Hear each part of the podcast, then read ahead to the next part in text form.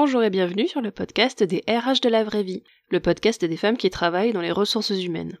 En écoutant des conversations avec des femmes inspirantes de tous horizons, vous pouvez chaque semaine prendre une heure pour vous, pour apprendre, vous inspirer et vous sentir lié avec des femmes qui partagent le même métier. Ce podcast est celui de la sororité RH, la première communauté qui rassemble les femmes RH, et je suis Marie, sa fondatrice. J'espère que les conversations des RH de la vraie vie vous plairont, et si c'est le cas, je vous invite à le faire savoir en publiant une note 5 étoiles. Ainsi, le podcast touchera de plus en plus de femmes RH et nous pourrons faire grandir la sororité. Bonne écoute alors aujourd'hui, dans ce nouvel épisode, je reçois Johanna. Bonjour Johanna, je t'invite à te présenter. Bonjour, je suis donc Johanna, je suis recruteuse depuis euh, presque 10 ans et je suis également la fondatrice de The Workologist, qui est une plateforme sur Instagram où je mets à disposition mon expertise de recrutement à destination des candidats. Ok. Est-ce que tu peux euh, nous raconter comment t'es devenue, euh, bah, ton parcours, comment t'es devenue recruteuse, euh, d'où tu viens et pourquoi t'es tombée dans ce domaine-là? Alors rien ne me prédestinait au recrutement a priori. au début, moi j'ai fait plutôt des études de philosophie, donc rien à voir a priori. j'ai commencé en fait en recrutant en opérationnel, puisque dans ma carrière je suis devenue euh, rapidement manager dans le domaine commercial et dans le domaine du marketing. Et c'est euh, par ce biais-là que j'ai commencé à recruter, en fait, en recrutant tout simplement mes équipes et ensuite en recrutant les équipes des autres. Et c'est devenu, euh, c'était une découverte devenu une passion. Euh, j'ai décidé après de me spécialiser sur le sujet. J'ai rejoint un cabinet de chasse où j'ai pu bah, aborder vraiment la fonction à 100% sur des métiers, sur des secteurs super variés, donc qui vont de l'industrie à l'associatif, sur des personnes allant du stagiaire au dirigeant, donc vraiment extrêmement euh, varié. Et depuis deux ans, je suis passée euh, de l'autre côté, si je puis dire. Je suis recruteuse en interne dans un grand groupe français et je recrute des profils, bah, là encore variés, euh, plutôt sur les dimensions finance, achat, juridique, RH, etc. Et qu'est-ce que tu faisais comme, comme poste qui t'a amené à recruter comme ça, d'abord pour toi puis pour les autres? D'abord, j'ai recruté en retail en fait. Donc j'étais manager commercial dans un magasin, dans une structure commerciale en fait assez grosse. Hein qui faisait 4000 mètres carrés. Donc je recrutais mes équipes euh, de vendeuses, de euh, euh, personnes en caisse, de personnes en logistique. Et puis très rapidement, j'ai évolué moi-même en fonction. j'ai fait de la recherche et développement sur des projets innovants. Donc en l'occurrence, il s'agissait de faire des ateliers créatifs et des Fab Labs. Et là, j'ai non seulement recruté les personnes qui occupaient ces Fab Labs, qui les animaient, mais aussi réaliser des fiches de poste de métiers qui n'existaient pas encore, ou très peu, parce que Fab Manager, ça n'existait pas à l'époque. Qu'est-ce qui n'existait pas? Excuse-moi, j'ai pas compris. Euh, Fab Manager, donc les personnes qui dirigent des Fab Labs, qui sont des, des, des ateliers en fait créatifs où on va trouver des imprimantes 3D, euh, euh, des découpes laser, euh, des choses comme ça pour euh, fabriquer tout soi-même. D'accord, et du coup tu es devenu Fab Manager. Ok. Et donc comment t'es donc c'est c'est vraiment progressivement en restant dans la même entreprise que t'es passé de manager commercial à recruteuse ou t'as dû changer d'entreprise pour avoir ce un, un poste dans le recrutement à temps plein? Non, j'ai changé d'entreprise effectivement. En fait, j'ai fait le pivot vers le l'emploi pardon au, au sein du cabinet de chasse euh, mais auparavant, c'était euh, la fonction de recrutement était l'une de mes fonctions parmi d'autres, c'est-à-dire parmi le management des équipes, parmi euh, toute la dimension commerciale, etc. Donc pour le faire à 100%, j'ai changé d'entreprise en effet. Et pourquoi tu avais cette envie de, de faire ça à 100% Ça te convenait pas le poste de manager commercial ou il y a quelque chose qui te manquait? Qu'est-ce qui qu'est-ce qui t'a donné l'envie de, de devenir recruteuse à 100% Si, alors mon poste me plaisait beaucoup, mais simplement cette découverte en fait, j'ai senti qu'il y avait quelque chose à creuser pour moi, euh, à la fois quelque chose qui m'épanouissait, dans lequel euh, j'avais, euh, semble-t-il, j'avais des compétences, et le, disons, la rencontre entre les deux a fait que je me suis dit bon, je vais sauter le pas et tenter de me spécialiser, de ne faire plus que ça. Je sentais en fait que je manquais de temps pour le faire à complètement euh, que j'avais plein de choses à explorer euh, en termes de psychologie, en termes de euh, gestion d'un entretien, etc. Je voulais creuser en fait tout simplement ces compétences-là. Ok. Et du qu'est-ce qui juste un petit aparté, euh, j'étais pas femme manager, hein, je recrutais des femmes managers. Du coup, j'ai créé la fiche de poste en fait. Ok. n'existait pas. Ok, excuse-moi, il y a un truc que j'avais pas compris alors. Oui, donc du coup, t'es euh, t'es arrivé dans un cabinet de chasse. T'y es t'y es toujours ou t'y es resté euh, t'y es resté combien de temps dans ce cabinet-là si tu n'y es plus? Non, j'y suis restée un peu près de deux ans. Et là, je n'y suis plus depuis deux ans, comme je disais, je suis plutôt en, de l'autre côté et en entreprise finale en fait, parce que je fais partie d'un grand groupe où je recrute en interne donc pour les, les équipes de l'entreprise. Ok, et qu'est-ce qui t'a donné euh, l'envie de quitter euh, ce cabinet pour retourner en entreprise Qu'est-ce qui, c'était quoi l'envie derrière? Alors l'envie c'était c'était d'être présent sur toute la toute la durée du recrutement, du projet de recrutement en fait, et d'être là aussi en amont. Quand on fait appel à un prestataire, euh, donc un cabinet de chasse typiquement, euh, généralement c'est à la fin où c'est euh, vraiment pour la partie de recherche du candidat, etc. Donc on a besoin de déléguer, mhm. très bien. Mais moi j'avais un peu de frustration parce que euh, j'aurais bien voulu être là dès le début, en amont en fait du besoin avec les opérationnels, challenger leurs besoins, essayer de comprendre comment ça s'impliquait, être un peu plus dans une dimension peut-être stratégique au sein de l'entreprise. Et puis aussi de l'autre côté, euh, voir la personne que j'ai recrutée évoluer au sein de l'entreprise, euh, voir euh, si ça fonctionne, ça fonctionne pas, euh, la faire évoluer potentiellement après sur d'autres postes encore. Donc il y a aussi toute la dimension de recrutement interne qui est à mon sens super intéressante. Il y a des enjeux aussi de marque employeur ou d'intégration des collaborateurs, etc. que je pouvais pas trop exploiter en étant prestataire de recrutement parce que c'était pas mon poste, c'est pas le, ce pourquoi on m'appelait. Et, et c'est pour ça en fait que j'ai voulu j'ai voulu rejoindre une entreprise. Et aujourd'hui, et, aujourd'hui, est-ce que tu es satisfaite de l'impact stratégique euh, que tu as du coup euh, via ton poste? Oui, complètement. Euh, j'ai vraiment trouvé pour le coup ce que j'étais venue chercher, donc ça c'est c'est super intéressant pour moi. déjà, je suis, enfin, il y a toute une partie de travail de, de relation client, sauf que là, le client, il est interne il est plus externe, mais ça, globalement, ça reste quand même euh, les mêmes enjeux euh, de challenge du besoin, de compréhension du besoin. Euh, et ça, c'est très intéressant, sauf le prend, comme je disais, en amont. Donc l'idée, c'est aussi de construire une relation avec les opérationnels qui soit une relation de confiance, une relation de conseil aussi, et une relation où on peut aussi les mettre parfois face à des choses, la réalité du marché, par exemple, etc., et challenger un peu ce que eux recherchent. Ça, c'est super intéressant. Et de l'autre côté, j'ai par exemple dans mon entreprise, euh, mis en place des événements d'intégration à destination bah, des nouveaux arrivants pour ensuite bah, prendre la suite du recrutement, puisque je les recrute et j'aimerais bien euh, aussi qu'ils restent. du coup, il y a des enjeux forcément de euh, branding d'entreprise, mais aussi d'intégration et de fidélisation des collaborateurs qui m'intéressent beaucoup. Ouais, ouais, donc ça va même plus loin que le recrutement en fait. tu travailles même sur d'autres euh, projets qui se rapprochent presque plus euh, mm. des RH euh, purs parce que on a tendance il y a certaines personnes qui séparent RH et recrutement et d'autres qui ne le séparent pas et, mm-hmm. et en off on avait discuté sur ce sujet-là est-ce que tu peux donner ton point de vue sur ce sujet-là? Est-ce que les recruteurs c'est des RH ou pas? Alors c'est une question qui fait débat dans le milieu si j'ose dire euh, pour moi, ça fait partie de la même euh, de la même famille, mais les compétences sont euh, sont sensiblement parfois différentes selon les postes. Et en fait, elles sont très complémentaires. Donc c'est c'est ce que m'a appris aussi cette expérience au sein d'un grand groupe, c'est de voir comment est-ce que ça s'articulait l'un avec l'autre. Euh, J'entends par là que les, la RH aura une vue plus généraliste, plus plus euh, spécialisée sur des enjeux juridiques, par exemple.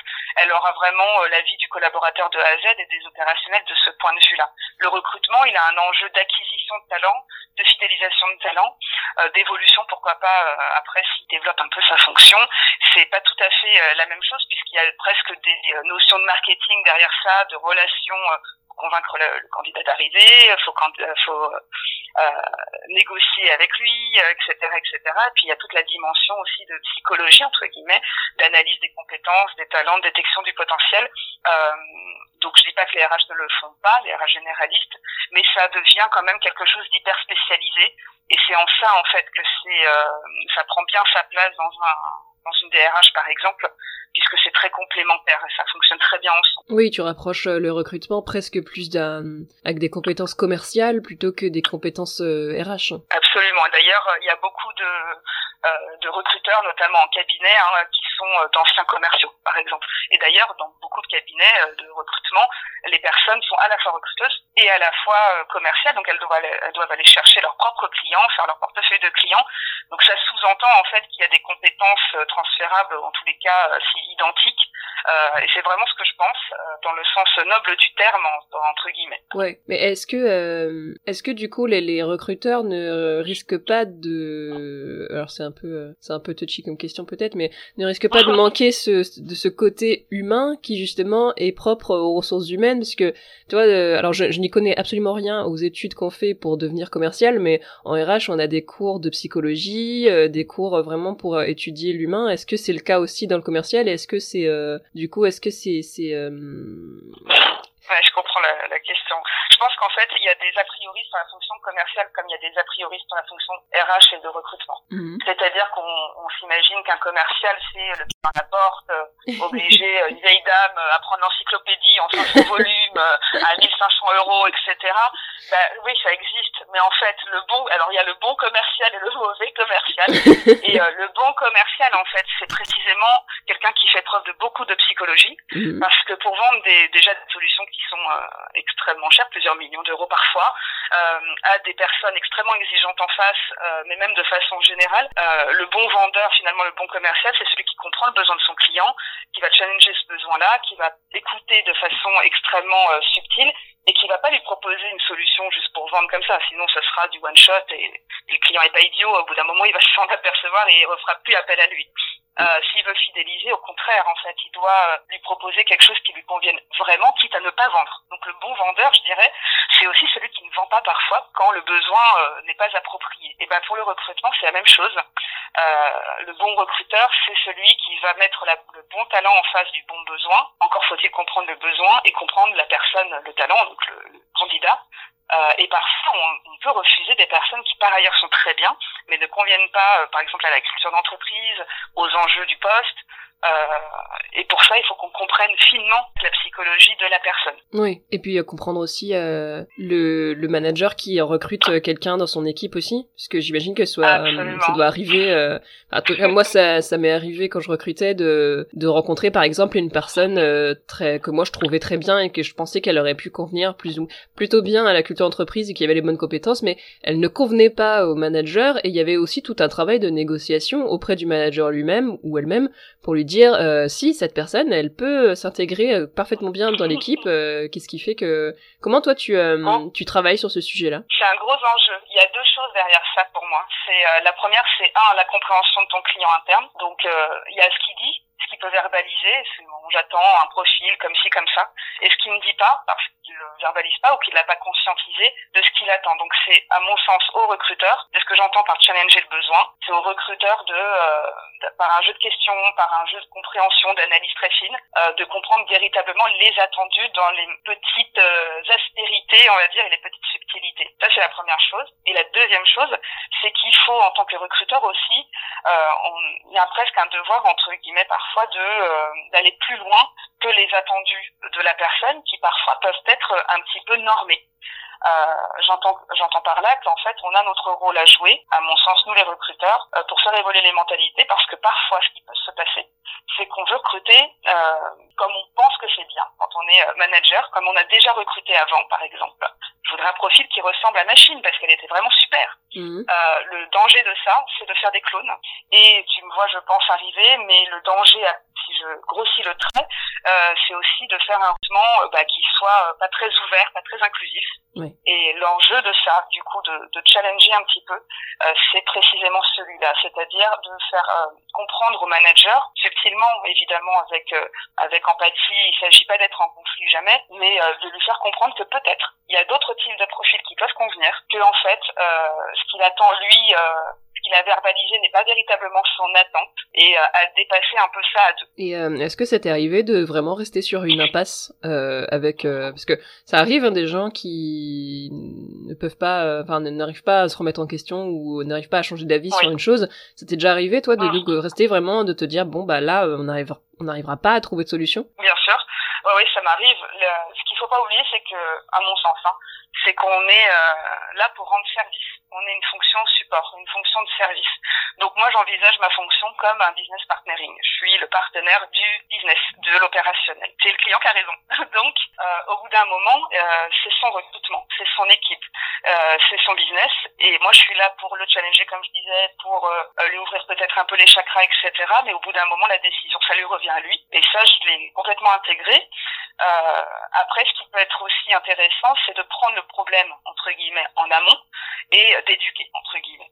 c'est-à-dire euh, formé au recrutement. En fait, beaucoup de personnes euh, peuvent avoir des, idées, par exemple, un petit peu arrêtées, mais parce qu'ils n'ont pas vu autre chose, parce qu'on leur a jamais montré qu'autre chose était possible. Donc, je pense aussi qu'un recruteur peut avoir et devrait avoir peut-être cette euh, optique de euh, bâton de pèlerin, en quelque sorte, en tout cas de pédagogie, euh, destination de ses clients internes pour faire comprendre ce que c'est en fait que le recrutement, qu'une compétence, qu'un profil qui est adapté ou pas, etc., etc. Hmm. Oh, c'est marrant, je, je, je, quand j'ai, enfin, en tout cas, quand j'étais, euh, quand j'avais encore l'occasion de recruter, je, je partageais pas ton, ton point de vue sur le fait que euh, le manager et le client et que finalement c'est lui qui a euh, le, mm. point, le, le, le, point, enfin qui a la, décision finale. Euh, je le prenais plutôt euh, comme un truc.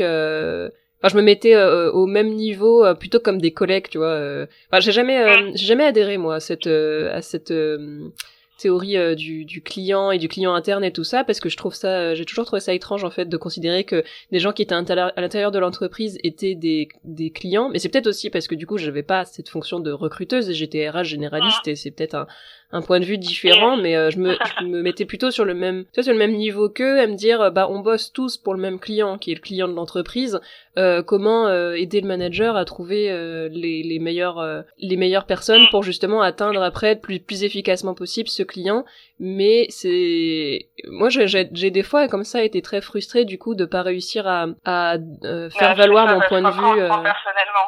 Mhm. Est-ce que toi tu, bah, tu comment tu est-ce que tu le prends personnellement et si c'est pas le cas comment tu fais pour euh, justement garder euh, garder de la sérénité? Non, je prends du, je prends du recul parce qu'en fait, je sais que le recrutement c'est long. C'est long euh, dans le sens pas le process de recrutement, quoique, mais euh, c'est long en fait de faire adhérer et comprendre ce que c'est que la fonction de recrutement véritablement à quelqu'un qui n'est pas formé sur le sujet. Euh, je prends des un exemple très précis, euh, par exemple les questions interdites en entretien, des questions discriminantes euh, bah, c'est tout un travail en fait de faire de le faire comprendre euh, aux personnes qui sont amenées à recruter qui ne sont pas des recruteurs donc typiquement des opérationnels. Et euh, c'est pas qu'ils sont discriminants c'est pas ça c'est qu'ils le font sans s'en apercevoir parfois. Euh, ils posent des questions par exemple je sais pas sur un loisir euh, bon bah ça c'est pas possible et ils sont étonnés lorsque je le leur dis. Mais ça c'est mon rôle en fait de pouvoir euh, les, les éduquer entre guillemets véritablement à ce que à l'enjeu d'un recrutement.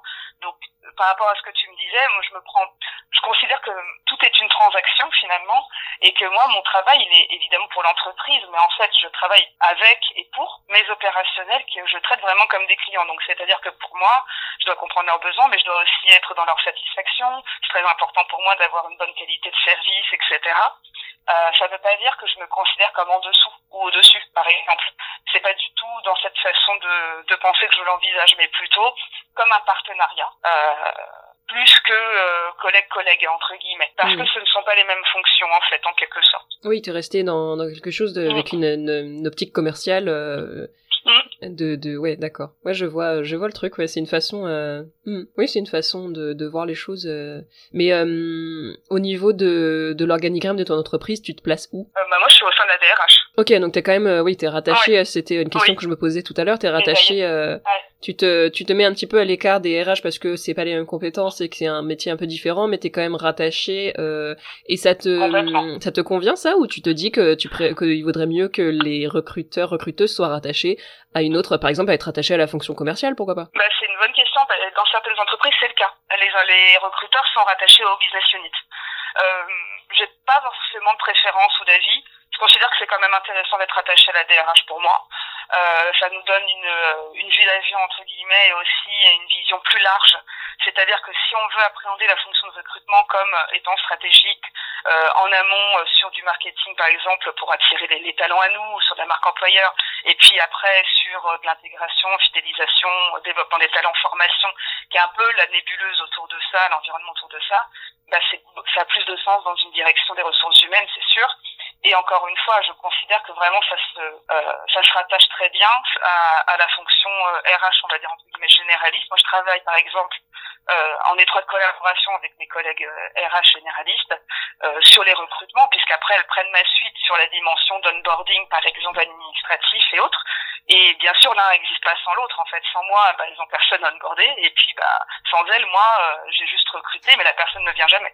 Donc les deux sont interdépendants et marchent très bien en duo. Hmm, D'accord. Et euh, est-ce que tu euh, question qui qui est pas trop enfin, qui est pas trop à voir avec ce qu'on parlait précédemment, mais est-ce que tu recrutes euh, toujours autant depuis qu'il y a la crise sanitaire et après t'as pas euh, enfin je je sais pas dans quel secteur vraiment t'évolues, mais donc ça doit dépendre des secteurs, mais est-ce que t'as vu euh, des changements ou est-ce que t'as vu une évolution euh, depuis un an là? Parce que bon on commence à avoir un petit peu de recul vu que ça fait un an qu'on est en crise sanitaire.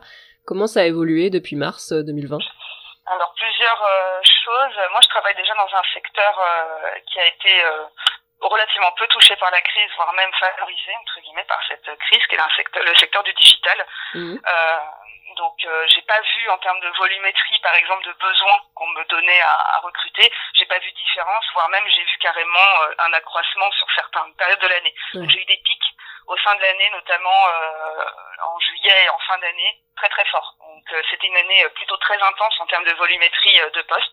Ce que j'ai remarqué en revanche euh, de la part des candidats, c'est un, il y a plusieurs choses. Il y a un petit peu plus de frilosité des personnes qui sont euh, en CDI à quitter un CDI pour aller sur une autre expérience professionnelle. Forcément, ils ont euh, un peu plus de rétention et de, de peur, c'est normal, ça se comprend.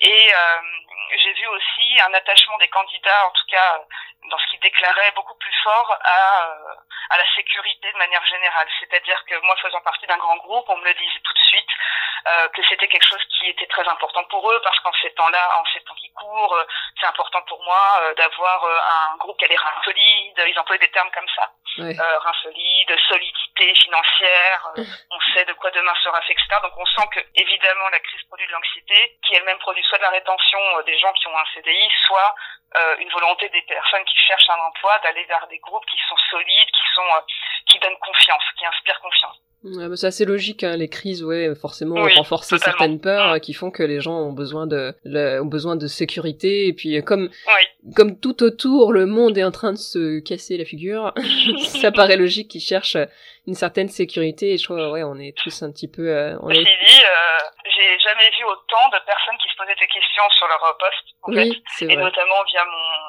euh, le, le projet que je développe euh, sur euh, Instagram par exemple, oui, j'ai jamais vu autant de personnes qui se posent des questions, qui quittent leurs emplois Mhm. parfois, euh, parce que mais en mode remise en question globale, euh, qu'est-ce que je veux faire de ma vie, c'est quoi mes, mes talents, euh, mais en fait j'étais dans cette voie, mais je m'aperçois que ça me convient pas, etc. Donc c'est aussi presque une opportunité en fait un peu violente certes, mais euh, de, de se poser les bonnes questions, je pense. Bah, très bonne transition. Du coup, euh, tu nous parlais en début de début de, de conversation, donc de ton compte euh, Instagram qui s'appelle donc The Workologist.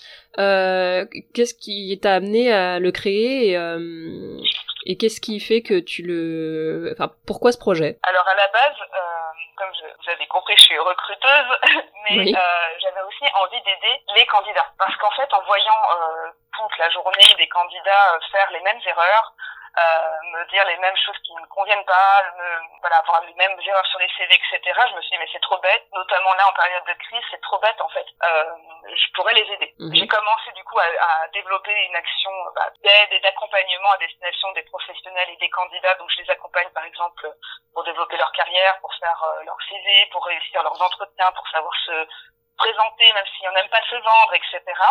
Euh, et je me suis dit, bah, je vais, euh, je vais également le développer euh, sur le média, sur Instagram, euh, via des contenus en fait un peu pédagogiques pour dédramatiser le recrutement. Le but de The Workologist, c'est ça, c'est de dé- dédramatiser le recrutement, en faire du développement de carrière quelque chose qui est fun, qui est sympa, qui est passionnant, et pas quelque chose d'anxiogène, euh, un peu euh, difficile, euh, etc.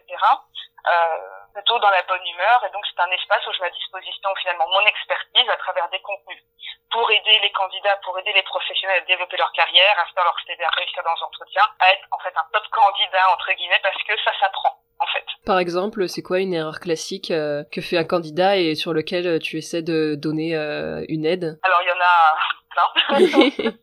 Il y en a plein. Alors dans les CV, euh, je serais étonnée, je pense, du nombre d'erreurs que je vois dans les CV, mais des grosses erreurs, et quel que soit le type de poste ou la seniorité de la personne. Donc ça peut aller de euh, la photo de mariage Oui, en guise je l'ai, je l'ai déjà vu. c'est quand on me demande euh, le- la pire photo que j'ai vue sur un CV, bah je dis celle-là. La photo, la personne, elle a été en, en, en robe de mariée. Ah, ben, ah bah, d'accord. Donc moi j'ai eu euh, le monsieur en complet euh, euh, complet en ah, c'était peut-être son mari. Avec la bouteille de champagne derrière, etc. Donc c'est peut-être son mari, c'est vrai. Donc non, on fait pas ça, on met pas de photo. Ou alors on met une photo professionnelle. Ouais. Donc euh, ça peut aller de ça à euh, le CV n'est absolument pas qualifié pour le poste. Donc en fait, des personnes qui n'ont pas lu l'annonce, par exemple, qui n'ont pas. Bah, il y a, aussi des. J'ai l'impression qu'il y a des personnes aussi qui, qui ont lu l'annonce mais qui postulent à tout dans le doute, quoi. Complètement. Alors ça c'est le ça c'est le fléau, ça. C'est l'envoi en masse. Mais je comprends parfaitement, évidemment au début, on fait ça bien, on envoie son petit CV bien personnalisé, etc. Si on n'a pas de réponse, on est un petit peu énervé. Du coup, on dit bon, bah, j'envoie en masse sur le nombre, il y en aura bien qui va me répondre. Ce qui n'est pas complètement faux, hein, statistiquement parlant.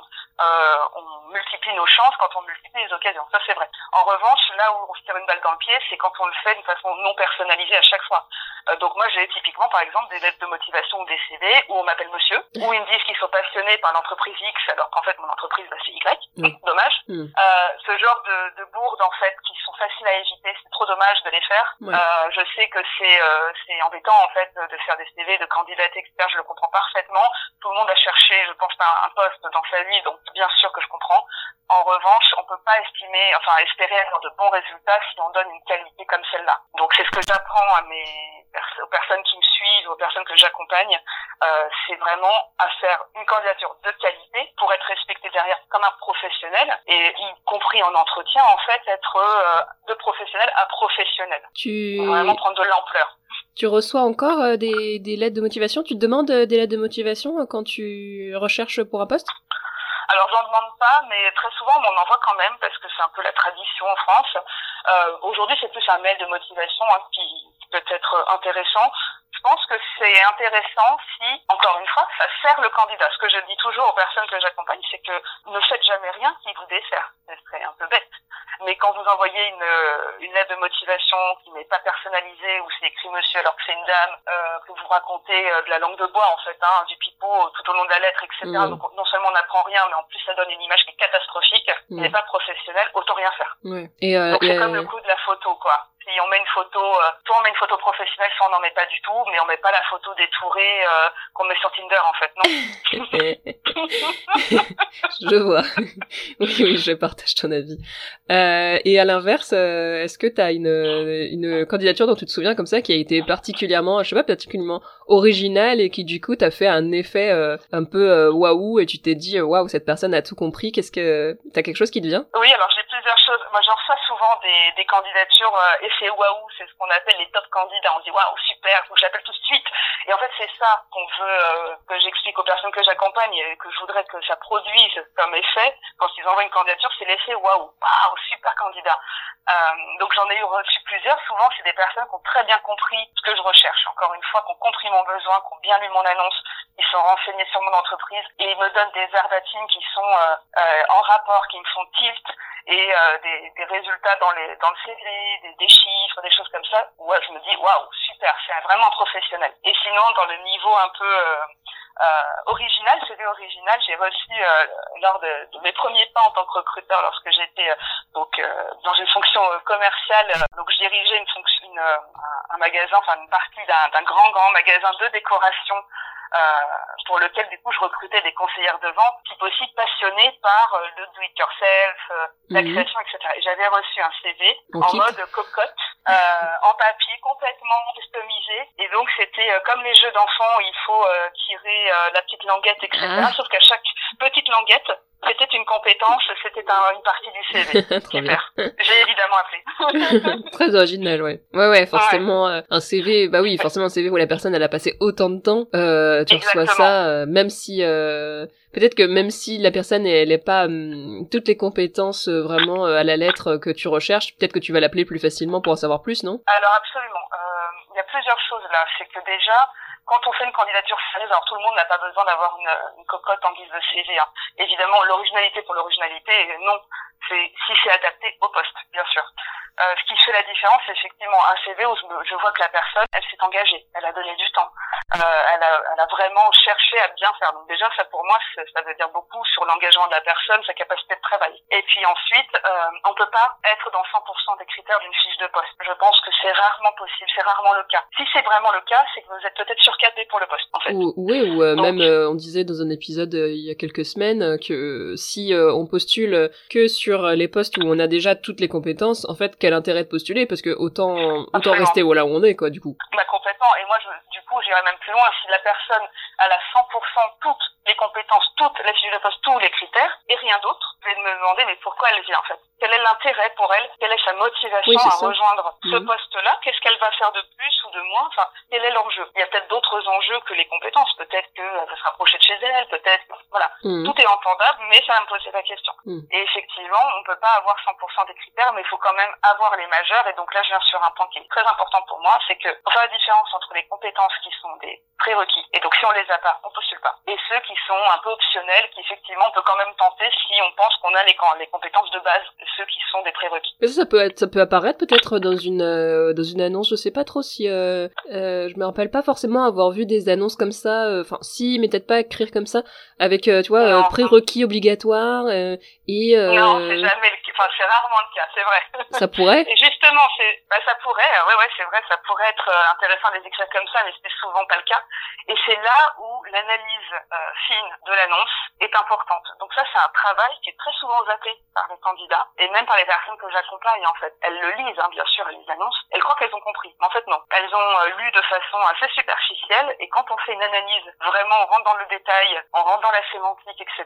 Et ben, on apprend énormément de choses. Des choses très subtiles, très euh, parfois des détails. Hmm. Et c'est ce qui fait toute la différence parce que déjà, un, on va adapter sa candidature. Et si on a la chance d'être retenu pour un entretien, et eh ben on aura un avantage entre guillemets concurrentiel sur les autres puisqu'on saura un petit peu mieux comprendre le poste et répondre du coup aux enjeux du poste. Oh, ça, ça, peut être quand même complexe comme exercice parce que euh, quand j'étais encore salarié RH, hmm. j'avais quand même allez 70% euh, de mes salariés qui savaient pas ce que c'est une compétence. Donc euh, et je leur jette pas la pierre, c'est pas quelque chose qu'on a appris à l'école. Moi j'ai jamais eu de cours avant d'arriver en RH, j'ai jamais eu de cours sur qu'est-ce que c'est une compétence comment valoriser ah mon, CV. On est, la plupart des gens sont un peu lâchés dans la nature comme ça, allez, vas-y, postule. Et au final, ah. les seuls conseils qu'ils ont, c'est les conseils de papy-mamie et de papa-maman qui leur dit, euh, euh, eh ben, faut faire un beau CV, sans faute d'orthographe et une belle lettre de motivation bien chiante, là, où tu mets euh, paragraphe 1, paragraphe 2, paragraphe 3. Après, tu m'étonnes qu'ils envoient ça, c'est les seuls modèles qu'ils ont. Donc, et encore, en plus, pour beaucoup, leurs parents n'ont jamais eu à faire de lettres de motivation ou de CV ou même parce qu'ils ont trouvé un, un, job soit parce que tonton leur a trouvé un job ou parce que euh, ils sont allés dans une tu vois mes parents pour trouver du boulot il y a 35 ans donc voilà euh... dire que le marché a un peu évolué quoi. Bah voilà tu vois mes parents pour trouver du boulot ils, allaient, ils, allaient en agence d'intérim et une heure après ils avaient du boulot. Euh, aujourd'hui ça marche plus comme ça hein. aujourd'hui c'est euh, faut se battre hein. donc euh, du coup je suis 100% d'accord bah alors on n'apprend pas en fait candidat c'est pas un métier donc qu'est-ce que ça veut dire cette phrase? Ça veut dire que ça s'apprend d'être un bon candidat. Et mmh. c'est pas inné, c'est pas quelque chose euh, voilà qu'on a euh, non, c'est pas magique en fait. Il y a des techniques, ça s'apprend. Et effectivement, le problème c'est qu'on les apprend jamais. On n'a pas de cours à l'école, de vrais cours avec de vrais professionnels qui nous expliquent c'est quoi le marché, comment est-ce que tu détermines tes euh, compétences, tes talents, comment tu arrives à te vendre euh, en entretien, comment tu réponds aux questions un peu pièges, et puis comment euh, tu peux fixer tes prétentions salariales. Ça jamais on s'apprend en fait. Et mhm. donc tu le fais un peu euh, mal an disons avec le, le jeu de, de, des expériences professionnelles ou comme tu disais par les conseils de personnes qui sont souvent pas qualifiées en fait pour le pour donner des conseils, soit parce qu'elles ont euh, postulé la dernière fois il y a 30 ans, donc c'est un peu changé, soit parce qu'elles-mêmes elles projetteront en fait dans ces conseils-là leurs propres expériences et ou leurs propres peurs. Donc c'est pas forcément ce qui est le mieux, mm. c'est complètement l'enjeu de, de The Workologist, donc le projet que j'ai développé, euh, de pouvoir donner en fait des clés comme ça aux personnes parce que euh, tout le monde peut réussir à avoir une bonne candidature, je pense, à être un bon candidat, à savoir à faire le point sur ses compétences et du coup à être aussi plus assuré. Encore faut-il qu'on leur montre comment. Oui, oui, bah oui. Et puis euh, même, euh, je me dis, euh, ça fait longtemps que je me dis que je pense qu'il faudrait qu'au lycée il y ait des cours de base de paye. Et notamment que les gens arrivent à décrypter un, un bulletin de paye et puis parce que j'ai vu tellement euh, de, de, de, salariés que j'avais qui ne comprenaient absolument rien à leur bulletin de paye et où euh, je devais leur expliquer les bases, euh, même les, les bases, la différence entre le brut et le net, les, les cotisations salariales, pourquoi pourquoi ça t'as ça. Fait, après quand il y a eu le, le, hum, prélèvement à la source, c'est encore pire. Et il faudrait aussi peut-être qu'il y ait des cours, voilà, des, des, des cours sur ces conseils-là, comment comment postuler, comment faire la différence, comment du coup euh, comment lire une annonce, euh, une offre d'emploi euh, lire les petites lignes en fait et arriver à lire entre les lignes comme tu nous le disais tout à l'heure. Et, euh, et oui du coup bah du coup c'est c'est d'utilité publique ce que tu partages sur ton sur ton compte Instagram. Et euh, et, bien sûr je je remettrai euh, le, le nom et les infos pour que les personnes qui se, justement euh, qui nous écoutent et qui sont alors après si c'est des c'est beaucoup de RH qui nous écoutent donc euh, en général, on est un petit peu plus calé sur la question, mais il y a aussi euh, d'autres personnes euh, qui peuvent avoir besoin de conseils là-dessus, et c'est très bien, qu'il y ait des personnes qui partagent comme ça. Mais est-ce que, comment formuler ça? Est-ce que toi, ça, ça vient de, de, quelque chose en particulier que tu as envie d'aider comme ça autour de toi? Parce que du coup, en tant que recruteuse, tu aides aussi les managers. donc tu, tu, nous, tu nous le formulais comme ça, j'aide les managers à trouver la bonne personne pour le bon poste, et tu, sur ton temps libre, tu aides les candidats à trouver le bon poste qu'est-ce qui Qu'est-ce qui ah te, te, motive en toi pour aider comme ça tout le monde autour de toi et, euh, et vouloir bah, apporter un peu partout? Ma première vocation, quand j'étais petite, euh, je voulais être prof. et, euh, et je pense que c'est le même, euh, c'est la même énergie, quoi. C'est, j'aime bien expliquer aux gens, transmettre ce que je sais, si ça peut les aider, etc. En, en termes simples, et ça me ça me porte énormément en fait d'avoir de, l'impact euh, en général mais en particulier de l'impact positif euh, dans la vie des personnes. Et lorsque par exemple bah, je, je fais ces cours ces coachings avec les personnes euh, que j'accompagne je vois la différence concrètement en fait. Je vois la, la, transformation même parfois euh, d'une personne par exemple qui était hyper mal assurée qui pleurait limite en entretien etc enfin qui était hyper stressée ou autre. Et, à la fin du, du coaching qui est super c'est pas que c'est transformé en superwoman, on reste soi-même évidemment, le but c'est pas de se travestir, mais euh, qui est beaucoup plus assuré, qui est capable de répondre aux questions du recruteur, d'envoyer sa candidature avec confiance, etc. Pour moi c'est incroyable de mmh. voir cette, euh, cet impact-là, d'avoir le retour des gens. Pour moi c'est c'est super super sympa. Et je pense que bah, si on a quelque chose qui peut servir aux autres, en fait en le partageant on ne le perd pas, on le multiplie. Et du coup c'est ça qui est intéressant aussi. C'est comme comme la connaissance de façon générale. En fait si toi tu sais quelque chose par exemple là sur la paye que tu disais, mmh. euh, c'est pas parce que tu vas me donner cette connaissance que tu vas toi-même la perdre et au contraire plus de personnes sont formées, sont compétentes euh, et mieux c'est en fait, c'est positif euh, généralement. Oui oui c'est très juste oui oui oui c'est euh, des ouais les mots que que je retiens c'est tu tu parles d'impact mmh. d'impact à avoir sur les autres donc que ce soit sur les managers comme sur les candidats et peut-être mmh. aussi il y a ce côté alors tu l'as pas mentionné mais il y a peut-être un côté un côté lien. En, en RH généraliste, on parle souvent de, de, cette posture qui est de faire le lien entre la direction et les collaborateurs, d'être ce lien en entreprise. Et toi, tu le fais aussi, mais d'une autre manière, en fait, puisque tu transmets à la fois aux managers pour les aider à euh, recruter le plus efficacement possible et tu transmets aussi aux candidats pour justement qu'ils trouvent tu fais le lien finalement entre les managers et les candidats oui c'est vrai en fait j'avais pas vu ça comme ça mais c'est juste en fait c'est d'un bout euh, je fais le lien entre les deux bouts de la chaîne quoi. Quelque ça voilà pour que tout le monde trouve le bon boulot. C'est ça. Mais c'est ça en fait. Et et je pense que c'est enfin c'est important, surtout euh, là, ce sont des enjeux qui peuvent être très anxiogènes pour les gens en fait, de mm. euh, pas savoir ce qu'on veut faire, pas trouver de boulot, etc. Enfin, ça touche euh, plus qu'en en fait quand on est en recherche d'emploi. Euh, pourquoi c'est difficile, c'est que c'est pas juste une recherche d'emploi, c'est que ça va nous titiller sur notre rapport à la réussite, à l'argent, euh, au travail, mm. aux autres, quand on va devoir répondre à la fameuse question. Et tu sais quoi en ce moment? Donc tout ça en fait montre que c'est bien plus que chercher un job en fait quand on cherche un job et qu'on est un peu engagé dans le sujet, ben voilà, ça va aller chercher vraiment au fond de nous. Il y a des choses très personnelles qui vont se produire. C'est aussi ça qui est intéressant parce que ça peut devenir, si on le gère bien, euh, une opportunité en fait de transformation positive. Bien sûr, bien sûr, ouais, c'est, rechercher un, un emploi, c'est une période euh, vraiment qui est intense, ouais. Pour, euh, on a souvent tendance à penser que les chômeurs ne font rien, mais alors c'est des périodes pourtant qui sont très intenses au niveau euh, ah niveau intellectuel et personnel parce que oui justement comme tu le dis euh, on remet tout en question euh, les périodes où j'ai dû chercher du travail euh, c'était assez euh, ouais c'était assez sportif dans ma tête quoi. Quel quel quel job quel lieu quel il y, a, il y a tellement de il y a tellement de critères euh, qui rentrent en compte et puis euh, faut pas avec le, le, truc de je dois pas me tromper il faut que je trouve le boulot de ma vie là, ah, euh, la pression qu'on se met euh, mais c'est ça en fait c'est ma vision c'est si je peux la résumer c'est ça en fait c'est que ça ça peut être autre chose que ça. Ça peut être autre chose qu'un truc stressant pressurisant anxiogène oh là là je me cache la couverture j'en peux plus. Parce que oui il y aura des moments qui seront difficiles mais en fait c'est normal ça fait partie du process. Mais l'idée c'est d'apprécier le chemin en fait pendant qu'on marche. Donc euh, évidemment que le but c'est d'aller euh, au bout du chemin, je trouve le poste, mais tout au long du chemin, on va avoir plein de, de rebondissements et d'événements qui vont se produire en nous, autour de nous, qui sont des opportunités vraiment qui sont super euh, intéressantes à saisir et ça peut être sympa, ça peut être marrant, ça peut être fun, ça peut être euh, positif en fait. Oui, on, on, a tendance à, diaboliser un petit peu la recherche d'emploi, mais c'est une période qui qui est presque euh, salutaire et que tout le monde devrait vivre au moins une fois pour euh, pour voir justement ah ce que c'est quoi et puis avancer euh, sur mm. son propre développement personnel. Exactement, c'est exactement ça, c'est très lié au développement personnel finalement. Et, et c'est pour ça que je parle d'opportunités, c'est des opportunités aussi de se connaître, de réaffirmer peut-être aussi ses limites, ses souhaits, de refaire le point. C'est ça. Et justement, toi, c'est quoi alors tes, tes souhaits pour euh, pour la suite? Comment tu vois euh, comment tu vois l'avenir euh, Est-ce que tu arrives déjà à bien concilier donc ton ton job de recruteuse et ton compte Instagram qui j'imagine doit te prendre un petit peu de temps mhm. Et comment tu vois comment tu vois la suite d'ici quelques années? Tu penses que tu tu vas continuer ton petit bonhomme de chemin comme ça ou alors tu as des projets pour plus tard? Alors jamais eu vraiment de plan de carrière euh, dans ma vie. D'ailleurs, ça explique pourquoi j'ai fait des métiers différents. euh, simplement, je me, c'est pas que je me laisse porter, hein, pas du tout. C'est qu'au contraire, je, justement, je fais beaucoup de travail de euh, développement personnel, si on peut dire, euh, de travail sur moi-même, etc., de compréhension.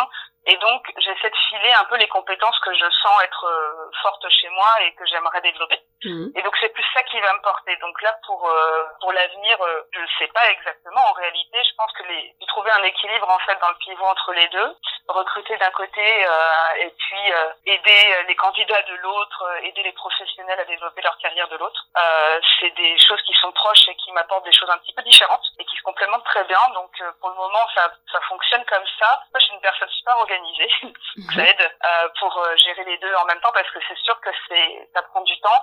Euh, mais il y a, y a, un truc, c'est que quand on est sur des zones de talent, alors quand je dis talent, euh, faut, je dis pas que je suis hyper talentueuse et je suis une star, hein, pas du tout. Bah, tu peux dire que tu es hyper talentueuse. Il faudrait qu'on dise tout ça quand on assume. Euh, je suis, je suis talentueuse. Bah, mais tu l'es, tu l'es. Parce que la notion, la notion de talent, c'est vraiment le parce que tu fais très bien très facilement sans, sans trop d'efforts ça veut pas dire que que les autres sont moins bien que toi hein, pas du tout mais souvent en fait on met ça derrière donc euh, je pense que quand on est sur des zones de talent et des zones de plaisir et que les deux se rencontrent, euh, bah, du coup, ça crée quelque chose qui est dans qui est une énergie très positive, très sympa, etc. Et qui nous pousse, en tout cas dans mon cas, qui me pousse à faire beaucoup de choses. Mmh. Euh, et c'est pour ça que je trouve le temps, l'énergie, par exemple, de créer des contenus, c'est un truc que j'adore faire. Oui. Euh, j'adore écrire, j'adore créer des contenus, euh, faire des visuels, etc. J'adore aussi bah, enseigner aux personnes, les recevoir, les aider, tout ça. Et comme ça m'apporte beaucoup d'énergie, beaucoup de joie, beaucoup de plaisir, et que je me sens en, aisance quand je le fais, bah voilà, ça me porte à continuer à le faire. Donc, autrement dit, si c'était quelque chose qui me coûtait beaucoup de bandes passantes, beaucoup d'énergie, c'était un peu dur, etc. Pas sûr que je tiendrais le, le rythme. Oui, bah oui, oui, c'est ce qui est compliqué, c'est de, mm. de maintenir l'effort sur quelque chose qui ne convient pas, ouais. C'est sûr que. Oui, voilà. Mm.